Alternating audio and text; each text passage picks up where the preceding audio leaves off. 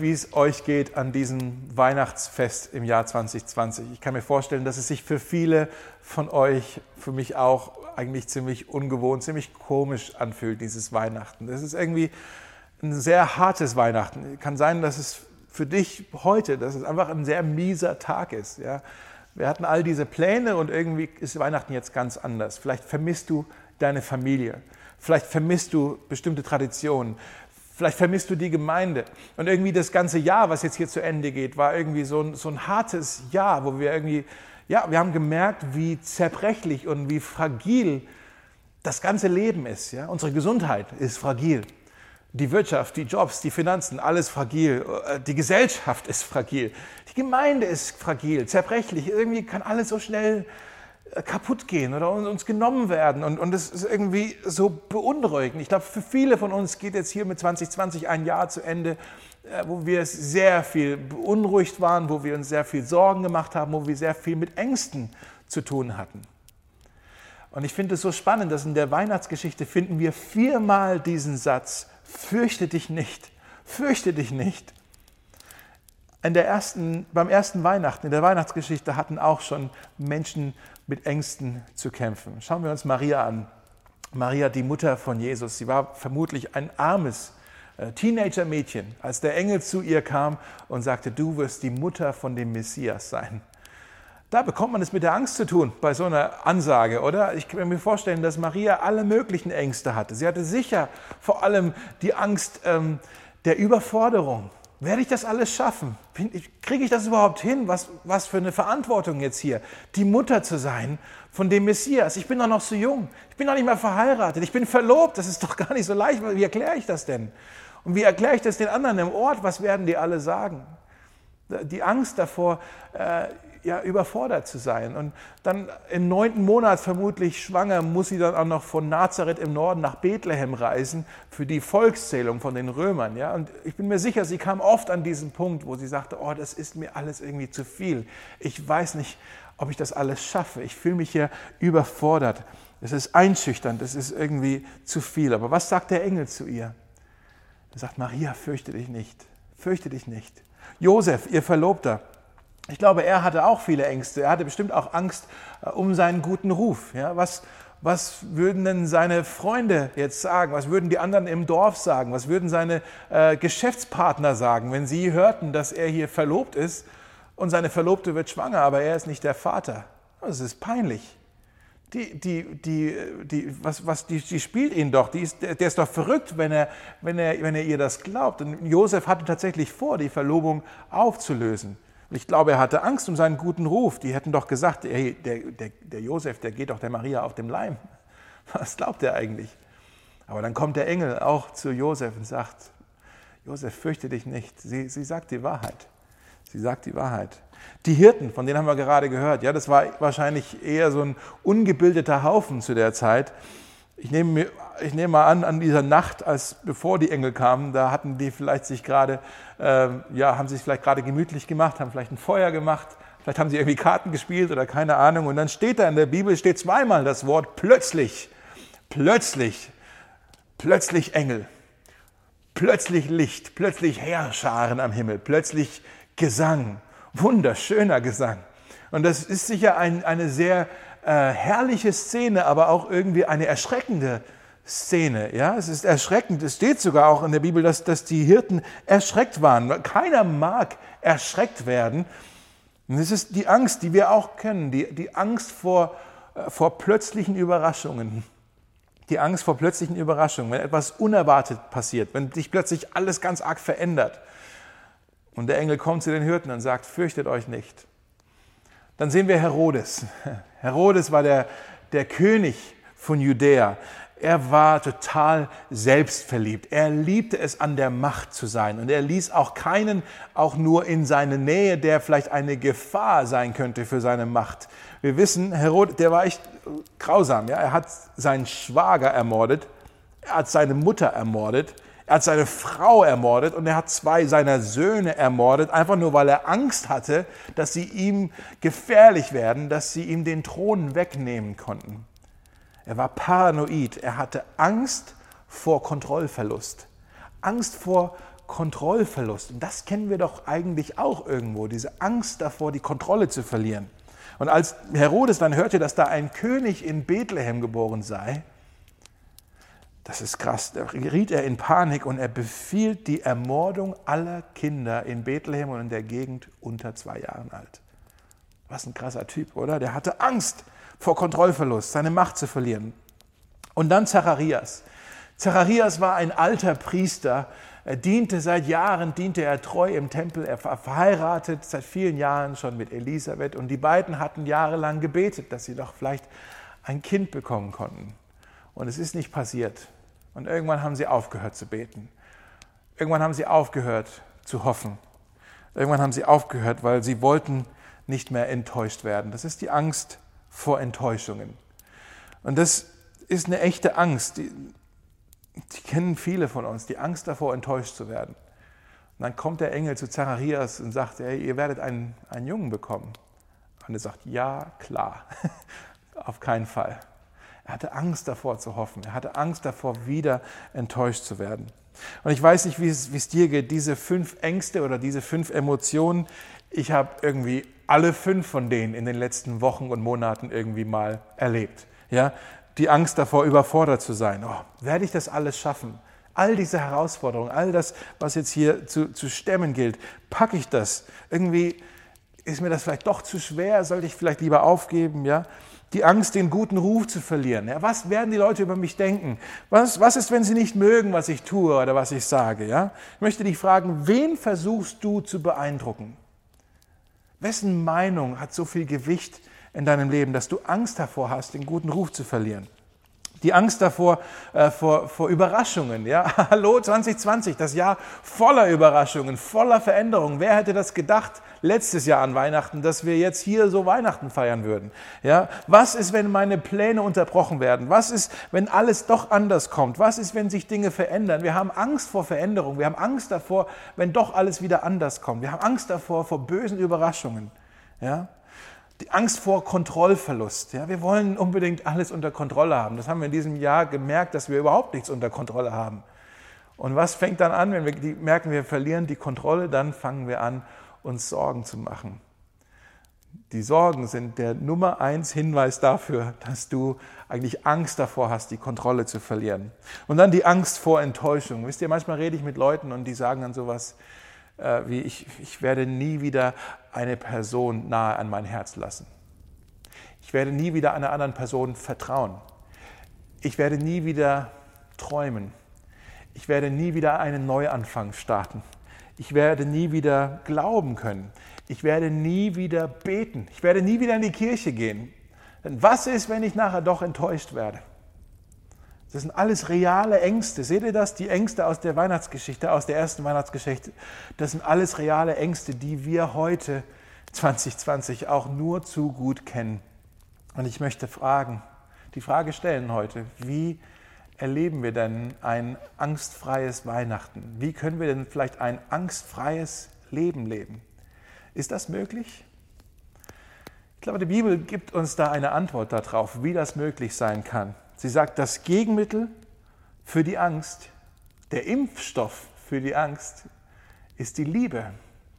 Die Liebe. Schaut mal hier im 1. Johannes 4, da steht, Furcht ist nicht in der Liebe, denn die vollkommene Liebe vertreibt alle Angst. Die vollkommene Liebe vertreibt alle Angst. Mit anderen Worten, wenn die Liebe durch dein in dein Herz reinkommt, durch die Vordertür, dann geht die Angst aus der Hintertür wieder raus. Die beiden sind nicht kompatibel miteinander. Das ist wie Wasser und Öl. Die werden sich nie miteinander vermischen. Die, die passen nicht zueinander. Ja? Liebe ist das, was alle haben wollen. Furcht und Angst ist das, was alle loswerden wollen. Und Weihnachten, da sagen wir ja oft, Weihnachten ist das Fest der Liebe. Ja, hast du vielleicht auch schon gesagt, ah, jetzt ist wieder das Fest der Liebe. Was heißt das dann überhaupt? Das Fest der Liebe.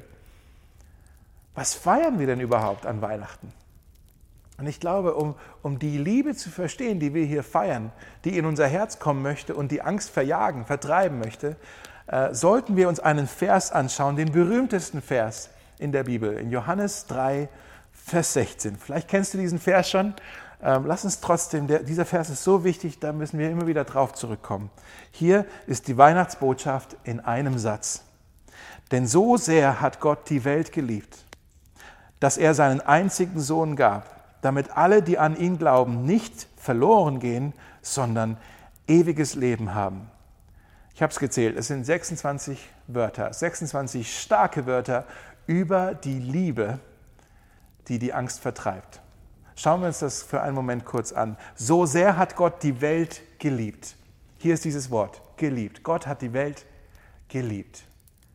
Liebe. Das ist jetzt für uns schon mal schwer zu verstehen, denn wir haben im Deutschen nicht, ähm, nicht so viele Wörter für das Wort Liebe, um das jetzt hier zu kapieren. Ich habe neulich festgestellt, ich benutze das gleiche Wort Liebe für meine Frau Jenny und auch für Käsefondue. Es ist für mich nicht möglich, das anders zu sagen. Ich habe Jenny lieb und ich habe Käsefondue lieb. Ich liebe Käsefondue, ich liebe Jenny, aber natürlich ist das eine ganz andere Liebe, aber ich habe kein Vokabular, um diesen Unterschied zu beschreiben. Versteht ihr das? Äh, in der Bibel ist das ein bisschen anders. Die Bibel wurde ja, das Alte Testament auf Hebräisch, das Neue Testament auf Griechisch geschrieben. Und im Griechischen gibt es ganz viele, also auch nicht unendlich, aber es gibt vier oder fünf verschiedene Wörter für das Wort Liebe. Und das Wort hier, was gebraucht wird, ist das Wort Agape. Vielleicht hast du das schon mal gehört. Das ist eine Agape-Liebe. Agape ist nicht so sehr ein Gefühl, sondern eine Entscheidung, eine Aktion, eine Tat. Es ist etwas, diese Agape-Liebe ist nicht so sehr etwas, was man fühlt, sondern etwas, was man tut. Agape-Liebe ist die Liebe, die eine junge Mutter in ihrem Herzen trägt für ihr neugeborenes Kind, wenn sie dann nachts um zwei oder um drei Uhr aufstehen muss, um das Kind zu stillen. Das ist nicht unbedingt, weil das, ach, das ist jetzt ja romantisch, ich habe so viele Gefühle für dieses Kind gerade. Nee, du bist einfach nur müde, aber du hast eine Agape-Liebe in dir. Du fühlst dich verpflichtet und du schreitest zur Tat und du hast dich entschieden, dieses Kind zu lieben, für dieses Kind zu sorgen. Diese Liebe ist etwas, was man tut, nicht nur etwas, was man fühlt. Es ist eine Entscheidung. So müssen wir diesen Vers eigentlich lesen. So sehr hat Gott die Welt Agape geliebt. Mit anderen Worten, Gott entschied, diese Welt zu lieben. Gott hat sich entschieden, diese Welt zu lieben. Denk mal da kurz einen Moment drüber nach. Gott hat sich entschieden, dich und mich zu lieben. Das bedeutet, dass er uns liebt, nicht weil wir jetzt so lieb und artig waren, wie der Weihnachtsmann dann kommt und warst du auch schön artig und dann kommt er uns mal besuchen. Das ist nicht diese Art von Liebe, nicht weil wir jetzt gut sind und unsere Güte bewiesen haben, sondern weil er gut ist. Deshalb liebt er uns. Das musst du begreifen, vielleicht willst du es aufschreiben. Es gibt nichts, was du tun kannst, damit Gott dich noch mehr liebt. Es gibt auch nichts, was du tun kannst, damit Gott dich noch weniger liebt. Gottes Liebe für dich basiert nicht auf dem, was du tust, basiert nicht mal auf dem, was du bist oder wie gut du bist. Gottes Liebe für dich basiert auf dem, wer er ist, auf seine Güte. Und weil er vollkommen gut ist, wirst du von ihm immer geliebt sein. Begreif das, versteh das. Du hast noch nie einen Tag erlebt, an dem du von Gott nicht geliebt warst. Und jetzt sagst du, das glaube ich nicht. Wo, wo, woher weiß ich denn das? Gibt es da einen Beweis dafür? Ja, hier steht es. So sehr hat Gott die Welt geliebt. Mit anderen Worten, dieses Wort so sehr heißt, auf diese Weise hat Gott die Welt geliebt, dass er seinen einzigen Sohn gab, Gott hat nicht im, im, Himmel ein Fenster aufgemacht und herausgerufen, hey ihr Menschen, ich habe euch lieb. Nein, Gott hat seine Liebe durch eine Tat bewiesen. Er hat Taten sprechen lassen. Er bewies seine Liebe mit Taten. Wir werden da auch gleich ein Lied davon singen, dass Gott uns seine Liebe bewiesen hat. Und dann kam er, der einzige Sohn Gottes. Der Sohn Gottes, das ist Jesus. Der Sohn Gottes. Gott wurde Mensch. Die Bibel sagt, Gott wohnte unter uns. Er war ein Teil von uns. Er war mitten unter uns. Jesus ist Gott mit uns. Jesus ist Gott für uns. Und dann brauchst du dir keine Sorgen mehr machen. Wenn du das verstehst, Gott ist für mich, dann brauchst du dir keine Sorgen mehr darüber machen, wo stehe ich denn jetzt mit Gott? Ich glaube, viele von uns, die sich ein bisschen mit Gott auseinandersetzen, die stellen sich oft die Frage, ja, wo stehe ich denn jetzt mit Gott? Ist Gott sauer mit mir? Ist er wütend mit mir? Ist er enttäuscht von mir? Hat Gott mich vergessen? Wir haben oft diese ganzen Gedanken, wo stehe ich denn jetzt mit Gott? Wie kann ich denn jetzt Gott für mich gewinnen? Wie kann ich ihn denn jetzt milde stimmen, dass er hier auf meine Seite kommt und für mich ist? Jesus hat bewiesen, Gott ist für dich. Deswegen ist er gekommen. Und das ist so wichtig, wenn wir haben ich glaube, wenn wir uns mit Gott auseinandersetzen, dann haben wir sofort so eine instinktive vielleicht, so eine Neigung dazu, religiös zu sein. Dass wir sagen, oh, jetzt muss ich hier Gott gefallen, jetzt muss ich Gott glücklich machen und ganz viel beten und möglichst ganz oft das Vaterunser beten und möglichst viel in meiner Bibel lesen und hoffentlich auch ein bisschen Geld spenden an irgendwelche äh, Organisationen und ich muss in die Kirche gehen und ich muss dort mitsingen und ich muss mich dort einbringen und, und hoffentlich ist es irgendwann gut genug, dass Gott das auch sieht, was ich hier alles leiste und hoffentlich kann ich ihn dann milde stimmen. Aber wenn das dein, dein, dein Ansatz ist, wenn das dein Verständnis ist von Gott, dann hast du, hast du Weihnachten noch gar nicht kapiert, was es ist, was wir hier heute feiern. Weihnachten ist ein ziemlich ernüchterndes Fest eigentlich, weil wir merken oder wir merken, ich, wir können es alleine gar nicht in den Himmel schaffen. Gott musste kommen, um uns zu retten. Er musste kommen, um uns zu holen. Er hat seinen Sohn gesandt, um uns zu retten. Jesus ist das Weihnachtsgeschenk, aber es ist, es ist kein leichtes Weihnachtsgeschenk. Manchmal gibt es ja Weihnachtsgeschenke, die wir bekommen und die, die, wenn wir die annehmen, dann müssen wir gleichzeitig ähm, da etwas zugeben über uns selbst, was vielleicht ein bisschen unangenehm sein könnte. Zum Beispiel, stell dir mal vor, es kommt jemand zu dir und sagt, ich habe das perfekte Geschenk für dich gefunden. Und dann denkst du, huh, was könnte das wohl sein? Und dann packst du das auf, Schleife, Papier und dann ist es eine Flasche mit Mundwasser. Ja, mit, mit, äh, mit einer Mundspüllösung. Und du bekommst eine Mundspüllösung zu Weihnachten und denkst, uh, das ist ja ein tolles Geschenk. Habe ich das etwa gebraucht? Und Du musst sofort etwas zugeben über dich selbst. Wenn du dieses Geschenk annimmst, dann heißt es, okay, ich gebe es zu, ich stinke aus meinem Mund. Ja, ich habe einen Mundgeruch. Okay? Also man muss ganz oft etwas zugeben. Und Weihnachten oder die Erlösung, die Rettung, die Gott uns anbietet, die ist eigentlich auch so ein Geschenk. Es ist ein gutes Geschenk, es ist hilfreich für uns, aber wir müssen auch zugeben, dass wir diese Rettung brauchen. Wir merken, oh, anscheinend brauche ich hier eine Rettung. Anscheinend muss ich hier von etwas gerettet werden. Von was denn? Von deiner Sünde, von der Macht dieser Sünde, von dem Schmutz dieser Sünde und auch von der Strafe, die diese Sünde mit sich bringt, musst du gerettet werden. Und Jesus bietet dir diese Rettung an. Und dann sagst du, wie denn? Wie, wie kriege ich denn diese Rettung? Es steht hier, alle, die an ihn glauben, werden nicht verloren gehen, sondern ewiges Leben haben. Johannes sagt hier, wir gehen alle verloren. Das ist die Werkseinstellung von uns. Ja? Wenn nichts passiert, gehen wir alle verloren. Wir, es ist eine furchtbare Realität, die hier eigentlich beschreibt. Kein Wunder haben wir alle Angst, weil wir merken, okay, alles ist fragil, alles geht kaputt, wir gehen alle verloren. Wir sind alle dem Tod geweiht hier. Aber dann bietet dieser Vers auch etwas Wunderbares an. Leben wird angeboten. Ewiges Leben. Wie denn? Alle, die an ihn glauben, daran glauben, wer er ist und was er getan hat. Das ist anders als Dinge über ihn zu glauben. Du kannst Dinge über Jesus glauben. Du kannst sagen, ja, ich glaube, dass es Jesus mal gegeben hat. Ich glaube, dass Jesus mal an einem Kreuz gestorben ist. Dann erkennst du eigentlich nur eine historische Tatsache an. Dann glaubst du Dinge über ihn. An ihn zu glauben heißt, Du hast begriffen, dass er das für dich getan hat, dass er für dich gelebt hat, dass er für dich gestorben ist, dass er für deine Schuld bezahlt hat. Er hat es für dich getan. Und er nimmt deine Schuld und er trägt sie ans Kreuz und er sagt, ich tausche sie aus. Ich nehme dir das, was dich kaputt macht. Ich nehme es dir ab und ich lasse es mich kaputt machen. Ich zahle den Preis. Ich sterbe dafür. Und dann gebe ich dir das, was ich habe. Ich gebe es dir, das ewige Leben. Das ist mein Weihnachtsgeschenk für dich. Ich biete es dir an, dieses Weihnachtsgeschenk, ewiges Leben. Du darfst mit mir leben, auf ewig, in meiner Liebe. Und dann musst du keine Angst mehr haben. Das verjagt die ganze Angst.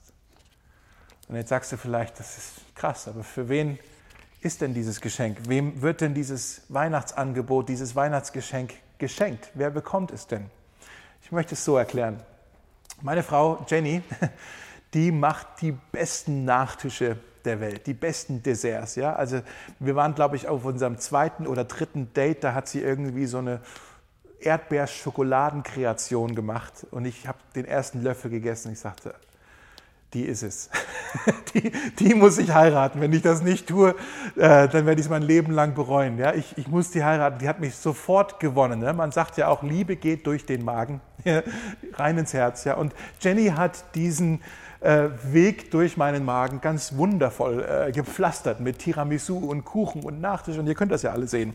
Also die Jenny, ist, die macht das wirklich gut und an Weihnachten äh, macht sie, so wie ihr wahrscheinlich auch, macht sie herrliche Weihnachtskekse und das ist dann bei uns, also für mich, wenn Jenny in der Küche ist und Weihnachtskekse macht, das ist schon fast so anziehend wie Schwerkraft. Ich kann mir gar nicht helfen. Ich muss dann mal in die Küche gehen und einfach mal so ein bisschen schauen, Jenny, wie geht's dir denn so? Ne? Brauchst du irgendwie Hilfe? Brauchst du jemanden, der hier vielleicht dir mal eine Meinung gibt zu diesem Keks? Brauchst du jemanden, der hier was probiert oder irgendwie was auslöffelt? Ne? Ich bin, ich stehe zur Verfügung.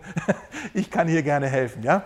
Und ähm, ich habe aber auch gelernt, ähm, wenn es ob es Kuchen gibt oder Weihnachtskekse oder was auch immer, ich kann jetzt nicht einfach, obwohl wir schon so lange verheiratet sind, ich habe nicht äh, Zugang, äh, einfach jetzt alles zu essen, was jetzt da vorbereitet ist. Ich muss äh, um Erlaubnis bitten. Ja? Und dann habe ich da so einen, so einen frischen Keks, der ist noch ein bisschen warm, den nehme ich in die Hand. Ja? Und dann denke ich, oh lecker, diesen Keks darf ich jetzt essen. Aber bevor ich reinbeiße, ja, weiß ich, ich muss kurz fragen, Jenny, für wen ist dieser Keks? und manchmal, ich gucke, ich schaue hier drauf und dann sagt sie plötzlich, Finger weg! der ist für so und so. Und dann äh, kann ich mir nicht helfen. Da empfinde ich so ein bisschen Hass für wer auch immer so und so dann ist. Ja, jetzt kriegt der andere kriegt diesen Keks und ich darf ihn nicht essen. Ja, und das ist dann die Enttäuschung des Lebens. Aber manchmal habe ich den Keks in der Hand und ich frage, Jenny, für wen ist dieser Keks? Und dann sagt sie diese wunderbaren Worte die so befreienden Worte. Sie sagt dann, für alle. Diese Kekse sind für alle. Und ich denke, ich bin alle, I'm going in. Ne? Und dann darf ich diesen Keks dann essen. Dieses wunderbare und befreiende Wort in diesem Vers hier, da steht für alle, die an ihn glauben. Alle, die an ihn glauben. Das heißt, es ist ein Geschenk für alle. Wenn du wissen willst, für wen ist denn das Geschenk? Es ist für alle. Egal woher du kommst, egal was deine Story ist, egal was du getan hast in deinem Leben, egal was dir angetan wurde in deinem Leben, egal ob du christlich aufgewachsen bist oder muslimisch oder buddhistisch oder atheistisch, all das ist egal. Dieses Geschenk ist für alle. Gott hat die Welt so sehr geliebt. Das sind alle. Alle sind damit drin, auch du, auch ich. Dieses Angebot gilt für alle. Jesus ist für alle gekommen. Ist das nicht herrlich?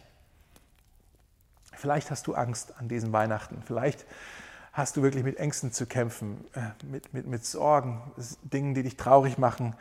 Ähm, vielleicht fürchtest du dich. Wir singen ja oft dieses Lied Herbei, o ihr Gläubigen, fröhlich triumphierend.